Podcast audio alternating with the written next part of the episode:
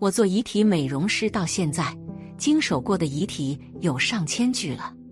陈修江是一名遗体修复师，主要修复那些受到重创的遗体，让死者可以体面的离开。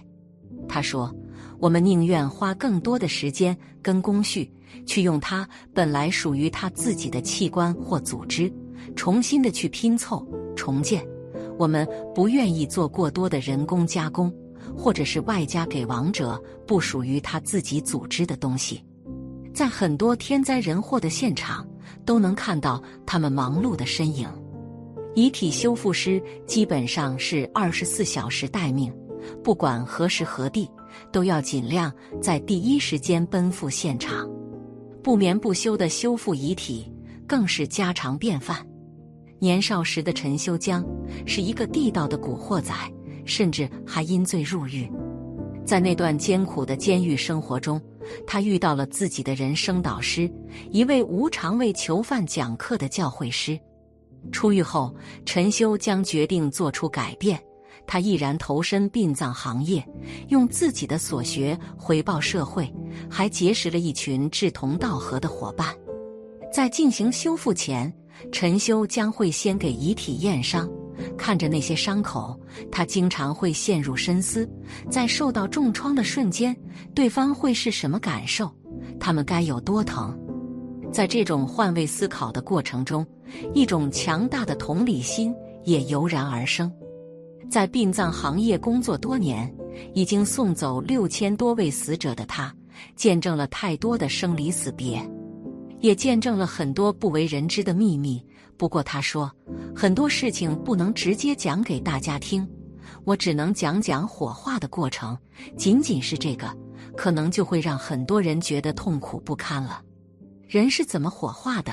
一、火化前的准备。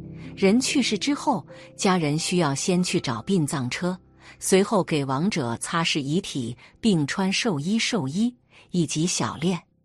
咽气后，如果死者上边没有长辈。就将尸体停放在堂屋正中，否则只能停放在偏房，叫小殓。接着就是报丧，丧家给至亲好友送信，请来探丧、瞻谒仪容，再请阴阳先生来验视死者，看看丧葬忌讳。随后去机关单位办理死亡手续，停灵天数均为单数。停灵天数根据主家实际情况而定，一般为三天、五天、七天。二、火化前的准备工作，会有专门的人来给死者整理仪容仪表。工作人员开始着手布置灵堂，为死者整理最后的仪容，然后主持人会组织遗属和死者见最后一面。简单的告别仪式结束后，死者就会被送到火化间。三开始火化，整理完这一切，就会将尸体推进火化点进行火化。在火化之前，还需要进行最后一遍检查，检查尸体上是否含有某些金属物质。如果你想在死后带一身的金银珠宝进行陪葬，估计是不可能了，因为这些东西都会影响火化的进程，因此都会被摘除掉。同时，你身体里的东西也逃不掉。如果有心脏起搏器、硅胶等容易发生安全事故的内部零件，也会被拆除掉。这一过程时间也很长，但是这也是必须要准备的过程。在完成这一切之后，尸体要进入炉子之中进行最后的火化了。点火八十分钟之后，这个时候火化过程基本结束。骨灰开始冷却，火化时为何发出尖叫声？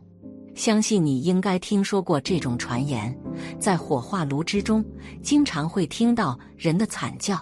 这到底是这个人还没死，还是还要即将复活，阴魂未散呢？当人心脏骤停后，人的听觉并没有停止。在人死亡半小时后后，听觉系统才会慢慢消失。换句话来说，当人去世时，虽然已经没有的呼吸，但是还是可以听到别人的讲话，但是自己又说不出来话，浑身不能动弹。这种感觉将会持续二十分钟左右。当人死亡后，听觉是最后一个消失的。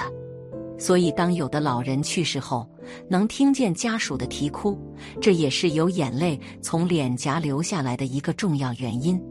所以说，人们在死后的前三天不能被火化。人死后，灵魂将在体内睡眠三天，三天后，灵魂将从身体中逃脱。此时的火化可以使灵魂意识到他已经死了，可以安心离开并生活在另一个之中。如果在头三天之内被火化，灵魂将被困在体内，并被火焰燃烧，并将遭受极大的痛苦。如果这样做，您将很容易遭到报应。那么，火化时为何发出尖叫声呢？从科学角度，其实有这几方面的原因：一、肺部的空气排除，这一种是最常见的尸体发出声音的现象。由于我们去世之后，肺部还残留着气体，这些气体受到高温所带来的高压，就会随着空气一起排出体外。在排出体外的过程，就会牵动声带，因此会发出叹息的声音。在火化炉中听到叹气的声音是一种很正常的现象，并不代表尸体后悔了。你也不需要将其拉出来，去问他是否愿意继续火化。二，尸体含有水分，人的尸体都是含有水分的，但是，一般死亡的尸体并不会发出声音，是因为含的水分量还不够大。但是，如果说是因水而亡的尸体中，就会含有大量的水分，遇到高温就会产生沸腾，发出鸣叫的声音。三，尸体在火化炉中发生抖动，其实声音还不够恐怖，在火化期间。甚至有些尸体还会发生抖动。如果你有幸看到这一幕，也不要过于惊慌，这也是尸体的正常现象。如果死亡时间比较短，尸体就很容易发生这种现象，因为你的肌肉和神经还残存着一些活性，遇到高温就会出现痉挛的情况，导致你的身体开始发生扭动。那么，人死了，真的有灵魂吗？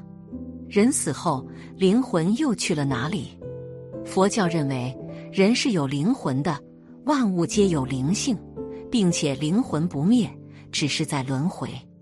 那么，人死后，灵魂去了哪里？灵魂又有一番怎样不为人所知的经历呢？人死亡后，亡魂从黑白无常带到地府，经最终审判，再转世投胎。